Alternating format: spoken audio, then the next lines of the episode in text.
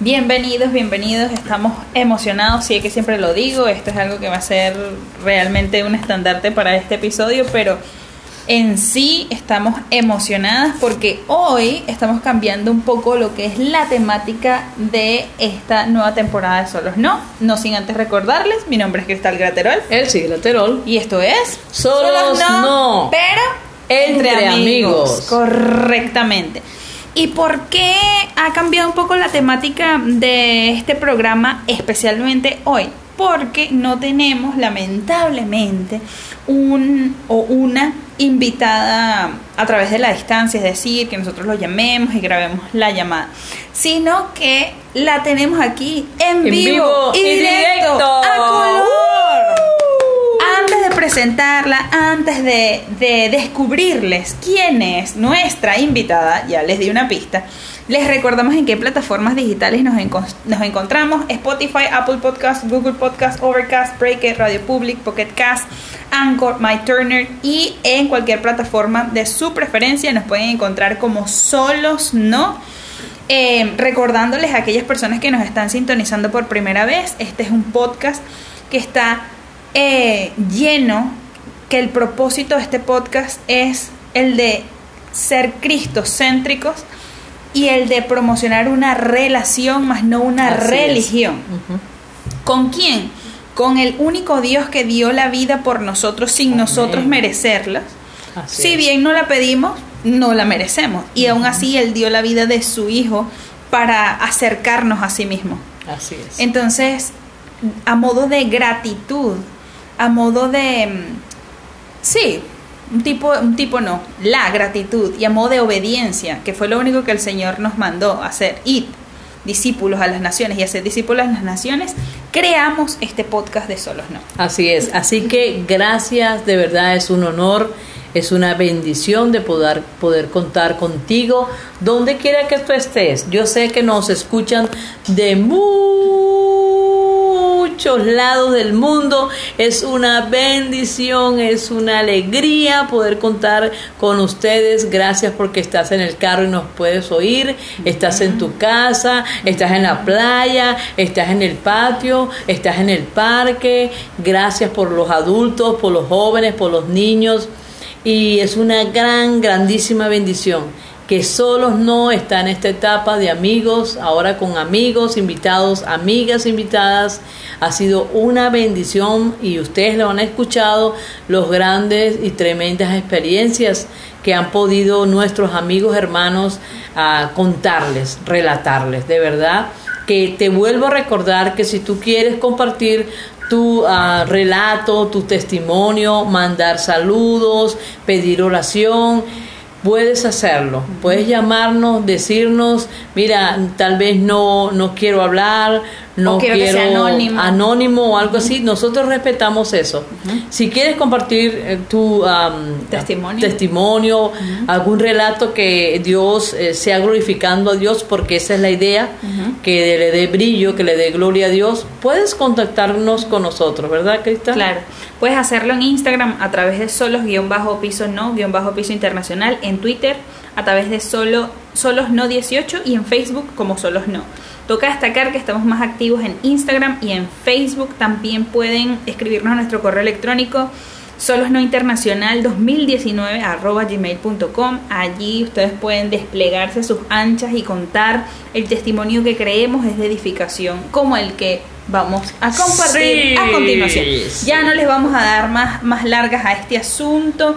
La invitada de hoy que está con nosotros vivo, a color, no a través de las, de las ondas electromagnéticas, es nada más y nada menos que Erika.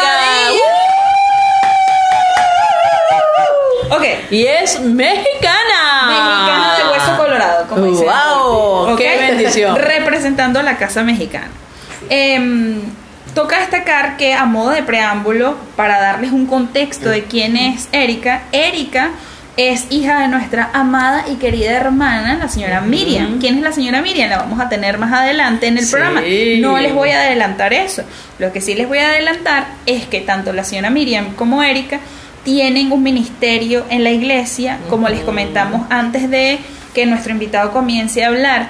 son personas de testimonio, Así damos es. testimonios de su testimonio, pues creemos que todas las personas que pasan por aquí, por solos no, es para edificación. Sí. Entonces, tratamos de, dentro de lo que cabe, garantizar esa edificación. Así es que damos fe este, de quién ha hablado, de quién ha compartido ah, sus testimonios con ustedes, de que son personas honorables, Correcto. son personas respetables y sabemos y podemos dar eh, eh, eh, fe, de, de que son personas honorables. Correcto. Sin más preámbulo, Erika. Te dimos, te dimos muy buena introducción. Larga, pero buena introducción. Buena introducción. Ok, Erika, cuéntanos. Muchas gracias. ¿Cómo te pues, sientes? mm, Mucho gusto, este, pues yo soy Erika Badilla, Correcto. eh, mucho gusto y muchas gracias por la oportunidad que me dan de estar aquí, de platicar, la verdad es un honor, es un privilegio, gracias por sus hermosas palabras. No fueron ensayadas. Esto es en vivo, señores, así. del corazón. Pum, pum, pum. Sí, y la verdad es, pues es un honor, es un privilegio y sobre todo, eh, pues me honra muchísimo poder hablar mi testimonio, que espero que sea de utilidad para alguien. No sabemos muchas veces quién está pasando lo mismo que, que nosotros o que nosotros ya pasamos. Y digo, pues somos testimonio vivo, así que Así eh, qué mejor, qué mejor manera de honrar a Dios por medio de, Sí, de así hablar es. de lo que Él ha hecho en nuestra vida. Entonces Correcto, estamos muchas muy gracias. suaves, estamos muy chéveres porque estamos en casa. Eso es Mire una cómo, mexicana. dije, suave, ¿eh?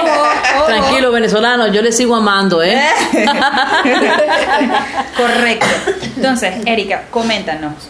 ¿Cómo comienza esta- este caminar con el Señor? Es decir, ¿a qué edad empezaste? ¿Cuál era el contexto familiar, personal que estabas atravesando?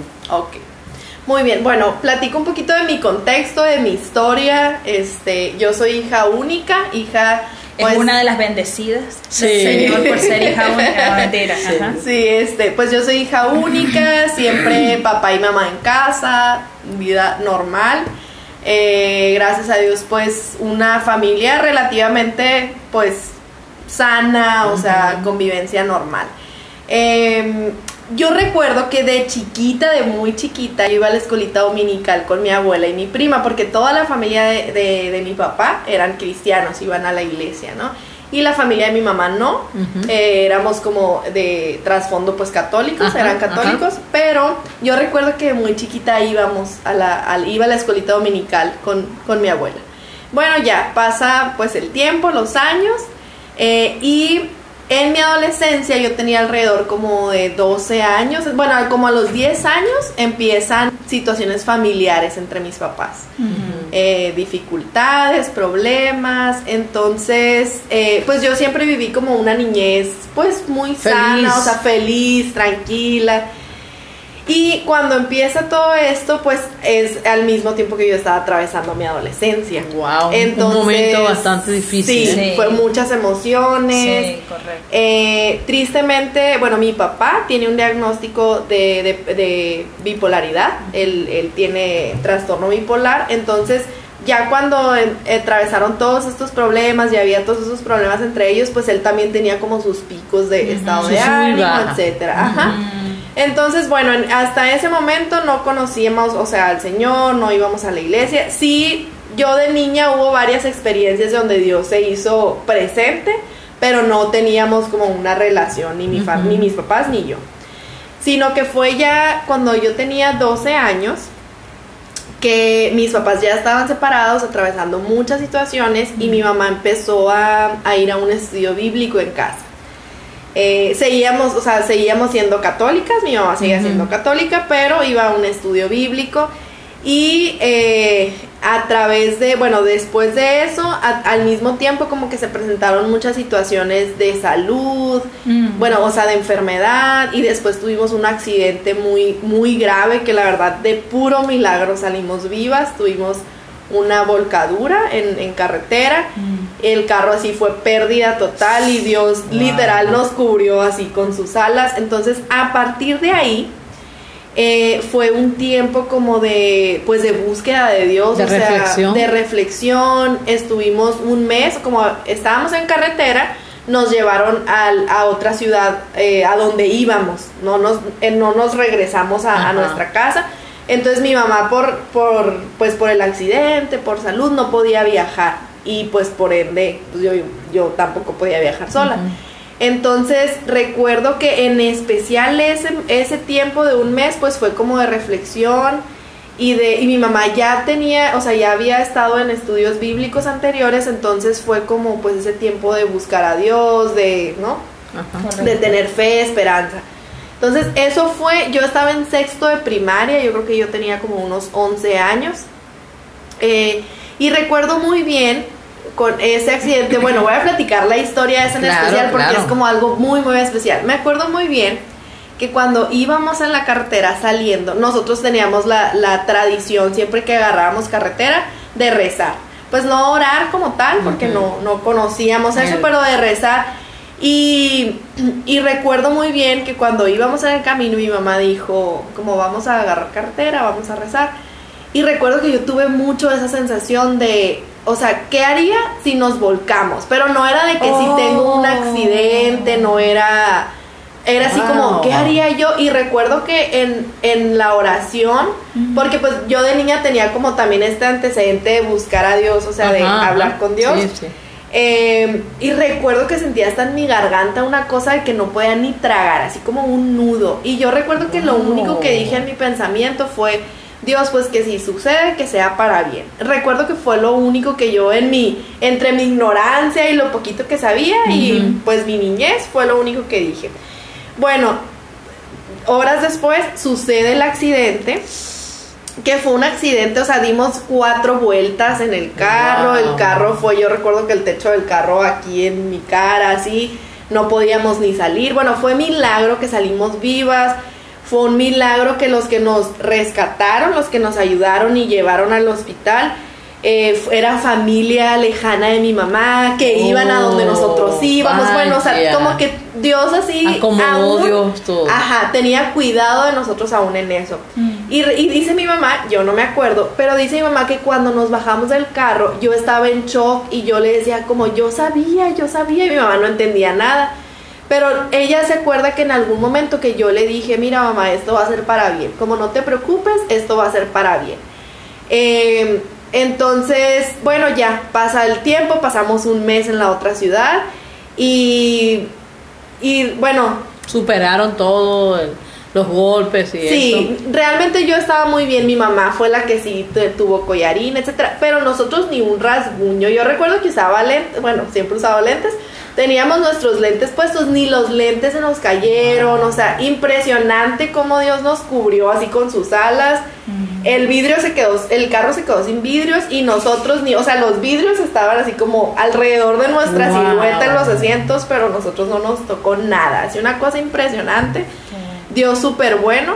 Entonces, bueno, a través de ese accidente fue que mi mamá, sobre todo mi mamá, porque pues ella que era la, autoridad, eh, tuvo como este tiempo pues más de buscar a Dios, de pues todo lo que Dios trabaja ¿no? en nuestro corazón. Así es.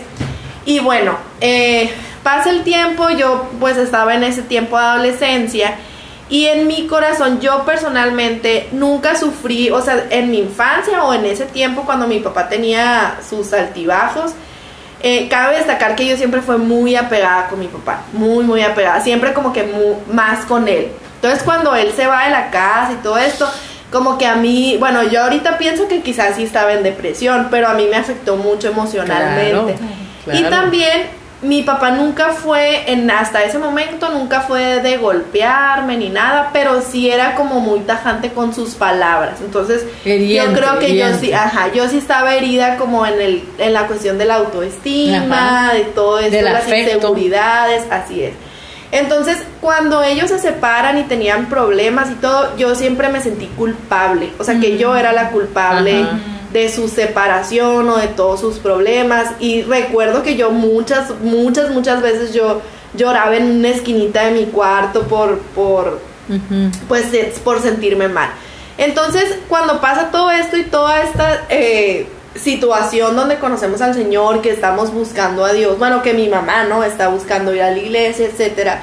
Yo estaba en un momento de mi vida donde intenté, había intentado suicidarme en dos ocasiones que gracias a Dios, pues así por obras del Señor no sucedió. Eh, Pero yo estaba en un momento de mi vida donde era así como que mi último recurso, donde ya no podía, o sea, era así como en mi pensamiento era pues Dios, si, si realmente existes, o sea, salgo. Ya era como no tenía otra alternativa, me explico, o sea, ya no había nada en mi vida, yo no sentía que tenía propósito, o sea, eh, me sentía bien insegura, culpable por lo que estaban pasando mis papás, entonces realmente yo me sentía así como indefensa, bien sola, mal. Y bueno, se da en un congreso de jóvenes, bueno, empezamos a ir a la iglesia los domingos y en un congreso de jóvenes recuerdo que pues hicieron como un llamado para los que querían recibir al Señor y yo me acuerdo que me quedé sentada, o sea, a mí me daba, me dio pena, así entre miles de jóvenes, eh, me dio pena y yo no sé cómo, lo único que recuerdo era que ya estaba bajando las escaleras para pasar Ay, o sea, yo no sé cómo el Espíritu Santo me movió, Ajá. siempre como era como una parte ignorante porque pues no sabía, pero la verdad sí siento que siempre fue como una búsqueda genuina de Dios, ¿no? O sea, genuinamente mi corazón sí decía como Dios, si de verdad existes, haz algo. Y también que eres una niña, Ajá, también. y sin tener a lo mejor todo el conocimiento del mundo, pero genuinamente en mi corazón ya estaba tan desesperanzado que necesitaba es. como algo. Entonces recuerdo que paso al frente, oraron por mí y yo me acuerdo, de verdad, yo me acuerdo que mi pensamiento cuando estaban así como orando por mí, yo recuerdo que sí decía, pues bueno Dios, o sea, si de verdad existes, haz algo con mi vida, así como dame propósito, ayúdame a algo. Y, y esa noche recibí al Señor, o sea, acepté al Señor en mi corazón, que fuera el único Señor y guía de mi vida, y recibí pues su salvación, y recibí esta palabra que, que, quiero, que quiero leer, que está en Salmos 27.10, y dice, aunque mi, ma- mi padre y mi madre me abandonen, el Señor me recibirá en sus brazos. Amén. Y la verdad es que esa misma noche Dios dio propósito a mi vida. O sea, con esta palabra Dios me dijo, no importa si estás sola, no importa si tu papá no está en casa, no importa si tu mamá. Él habló a mi corazón y me enseñó que no importa si yo iba a estar sola en una esquina de mi cuarto, pero Él iba a estar conmigo, siempre. Oh, eso es y, importante. y eso es- y él es el único que transformó todo esto que yo sentía en darle propósito a mi vida. Claro que después pues fue un proceso, ¿verdad? De, de creer en esta palabra, pero a través de esta palabra fue como Dios dio propósito a mi vida y me enseñó que, que realmente pues ese sentimiento de, desesp- de desesperanza, de no tener propósito, pues él lo cambió en, en vida, en esperanza, en propósito. Y eso fue alrededor, yo tenía 12 años y pues ya de ahí empezó mi caminar con Dios, mi búsqueda. Y yo recuerdo mi adolescencia aún en la iglesia con mis amigas de 13, 14, 15 años, pues básicamente toda mi adolescencia. Eh, entre mis amigas, pues siempre la mayoría de mis amigas eran hijas de personas que ya iban en la iglesia o de líderes. Entonces siempre había como un shock porque honestamente yo genuinamente aún en mi adolescencia sí tuve una búsqueda, o sea, yo recuerdo que estaba en la clase de adolescentes y de jóvenes y sí quería aprender, o sea, sí, sí tenía esa, esa necesidad de buscar a Dios, o sea, de conocerle. Y había veces que mis amigas, no, pues a esa edad, no, no, no es muy común. No hay mucho. Sí, sí. Entonces como que chocábamos porque los intereses no eran los mismos, Ajá. pero la verdad, o sea, Dios fue, es demasiado bueno y en ese momento fue demasiado bueno porque pues sí tuve, yo creo que en toda esa juventud y ese inicio, claro, fue un proceso, las situaciones seguían sucediendo, situaciones difíciles, pero yo tenía esa certeza. Ya y esa tenías otra manera de Dios pensar. Así es. Ya así tenías es. otra visión, Correcto. ya te sentías más reconfortada. Claro. Acuérdense que estaba pensando ahorita mientras que nuestra amiga invitada Erika está hablando esto, estaba yo pensando que venimos al Señor siempre con momentos de crisis. Siempre, casi siempre venimos al Señor, ¿verdad? El Señor nos consigue. Eh, el Señor no está perdido, el que está perdido somos nosotros, ¿oyeron? Oh, sí. El Señor nos busca y, y vemos aquí que yo, yo estoy pensando que el único que puede llenar todo vacío, todo, todo, escúchenme bien, joven, tú que estás escuchando, estoy hablando con una chica preciosísima. Si ustedes le vieran los ojos a Erika, ¡mm! bellísima. Erika es muy linda Sí. y es una bendición, ¿verdad? Escuchar de Erika, de la boca de ella, cómo ella en su pequeñez, en su eh, siendo niña, se sentía pues culpable. Y yo pienso que muchos de nosotros que ha presentado este tipo de problemas con nuestros padres, siempre tendemos a sentirnos culpables. Correcto. No sé por qué, pero siempre pare- parece que creemos eh, o culpamos a alguien o nos culpamos nosotros mismos. Correcto. Pero qué bueno que Erika pudo conocer a ese Dios que nos sana, a ese Dios que, Que tiene, restaura. que quiere darte la mano, que quiere llenar tus vacíos, que, que, que dice que es amor, no es que está convertido, es que Él es el amor verdadero, Correcto. el Y- amor eterno. Y otro aspecto importante que Erika está comentando con nosotros que quiere rescatar es que no importa, el Señor no, no ve como un factor importante la edad. Si uno le busca de corazón, si uno, le, si uno tiene compromiso delante de Él, Él va a tratarnos con respeto. Uno de los, de los em, profetas más emblemáticos del Antiguo Testamento, recordando que el Antiguo Testamento es, por decir a aquellos que no conocen la Biblia, la primera parte, el primer compendio de libros que forman la palabra, que forman la Biblia. Eh, hay una- unos libros que, escri- es que escribieron unos profetas y entre ellos está el profeta Isaías. Dice la palabra que el profeta Isaías cuando, y si quieren podemos en un futuro desarrollar ese tema, entra en este éxtasis que lo toma el Espíritu Santo y puede ver el trono y como un ángel, porque dice, él mismo que en este éxtasis, en esa visión, un ángel toma carbón y lo pasa por sus labios, es. eh, como una metáfora de santificación de su palabra. A veces nosotros que somos un poco más viejos en la palabra podemos eh, imaginarnos a lo mejor a un hombre anciano, ya formado, pero dice, dice en la palabra que tenía 16 años y fue un hombre que prácticamente, literalmente, fue la voz del Señor en Israel. Entonces, si nos están escuchando jóvenes, jóvenes adolescentes, adultos contemporáneos o ancianos que a lo mejor piensan que son muy viejos para ser eh, de utilidad, eso es una total mentira en la, en la obra del Señor, en la iglesia del Señor. ¿Por qué? Porque todos contamos. Así es, así Todos es. contamos. Y qué bueno que Erika puedes compartir esto con nosotros porque todos, como comentó la hermana Elsie, venimos al Señor, algunos con, con pro- problemas más grandes que otros. Sin embargo, todos necesitamos restauración. Y hay muchos que se adueñan de esa palabra de, bueno, aunque mi padre y mi madre me dejaran, siendo que ese amor debería ser incondicional, ¿no? A nivel social debería ser un amor incondicional, pero bueno, por cuestiones ajenas a nosotros, a lo mejor tiende a no ser condi- incondicional. Pero como el Señor nos rescata, y es algo que me impresiona del Señor, porque Él, toda palabra de la Biblia es inspirada por su Espíritu Santo. Entonces eso quiere decir que no es casualidad que esté X versículo allí. Es porque cada versículo tiene su significado y ese significado cambia.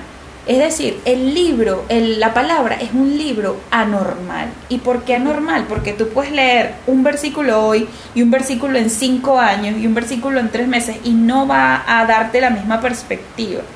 Porque a lo mejor no eres la misma hoy de la que vas a ser mañana o de la que fuiste ayer. Más sin embargo, el Señor, un pastor, dice algo que siempre me llama la atención. Él dice, el Señor no solo murió por, los pecados que hicimos, sino por los pecados que haremos. Entonces, si el Señor murió por esos pecados que haremos, es porque hay garantía. Ojo, no es que el Señor sea el cagüeta de que, ay, bueno, entonces hoy, si ya me perdonó, voy a pecar lo que yo quiera. No, señores, no es eso. ¿Por qué? Porque el Espíritu Santo que está dentro de nosotros, una vez, como dijo Erika, de que tomamos la decisión de aceptar al Señor como nuestro Salvador, Él viene a vivir con nosotros y Él nos empuja a hacer su voluntad. ¿Y cuál es su voluntad? En la Biblia está plasmada. Entonces, una vez que tomas esta decisión de, ok, me voy a res- restear, como decimos nosotros, o me voy a enseriar con el Señor, a pesar de que a lo mejor las personas que no están conmigo, eh, porque tienen contextos diferentes, no tienen, no tenían la misma perspectiva. Una vez que tomas este compromiso, ¿cómo comienzas eh, tu caminar? Es decir, ok, una vez que ya estás en la iglesia, una vez que eres como miembro, por así decirlo, oficial de la iglesia, ¿cómo, cómo se desarrolla tu vida espiritual?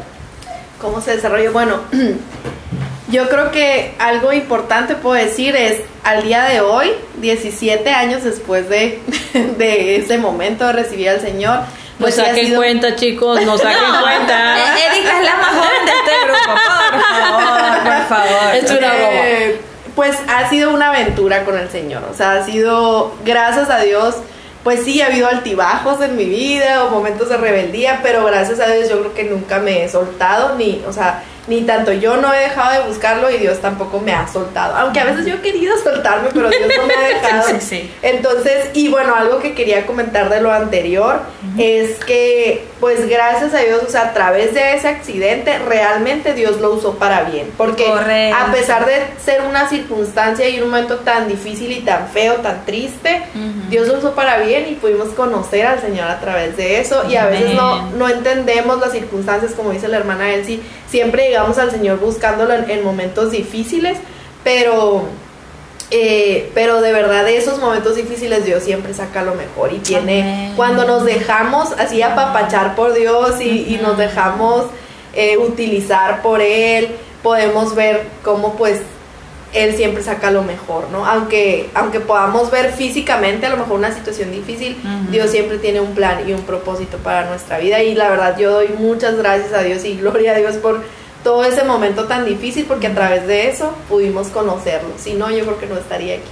Y bueno, eso nada más quería comentar, pero sí, pues el, bueno, años después, la verdad, una vez ya decidí, o sea, ya involucrada en la iglesia y buscando a Dios y conociéndolo, pues sí ha sido una aventura, o sea, cómo decido vivirla siempre, yo creo que siempre recordando el milagro y las cosas y viviendo en el propósito que Dios nos da. Porque aún yo recuerdo después, o sea, pasamos años que igual la situación era difícil entre mis papás, sí, o sea, sí, sí. al día de hoy pues ellos están divorciados, eh, pero y pues fue todo un proceso, pero gracias a Dios, Dios siempre en medio de la dificultad y siempre en medio de las circunstancias humanamente posibles, pues siempre era tomarnos de la bandera de su palabra Así y es. vivir en esa fe y en esa esperanza que Él nos da. Amén, amén. Eh, entonces, la verdad, yo creo que pasé mi juventud siempre sirviendo a Dios, involucrada en la iglesia, as- involucrándome en el área de misiones, o sea, siempre ha sido, la verdad, pues caminar en Él, intentar buscar su palabra y aferrarnos a su palabra y a esa bandera y a esas promesas que Dios nos da, porque, Correcto. porque pues si no, no hay de otra. Ah, Sí, Sí. correcto. Y es algo importante lo que acabas de comentar de que a lo mejor nosotros esperamos que, bueno, ya te acepté, que venga la magia, que se solucione todo en un 2x3 y no es así, es un proceso que Sí. tenemos que pasar porque todo buen proceso trae buen resultado. El café, tiene que hervir el grano de café, tiene que estar bajo presión el café, ¿para qué? Para que suelte ese Uy, aroma. qué rico. Em, y es un aroma que todos, la gran mayoría disfrutamos. También el olor, eh, perdón, el, el sabor es importante.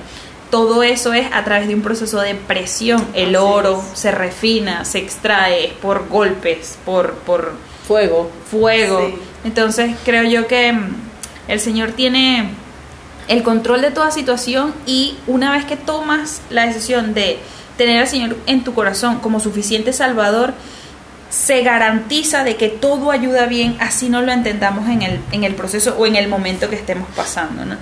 Entonces, para culminar, eh, creo yo que es importante que tomemos una sabia decisión. Y la mejor decisión, si tú que nos escuchas, que no has tomado esta sabia decisión, que es aceptar al Señor como tu suficiente Salvador, estás a tiempo de hacerlo. ¿Por qué? Porque no sabemos si mañana vamos a estar. Y no es que yo sea fatídica o que quiera, o que quiera manipular de una u otra forma tu decisión de, de enseriarte, de tener esta relación con el Señor. En ningún momento.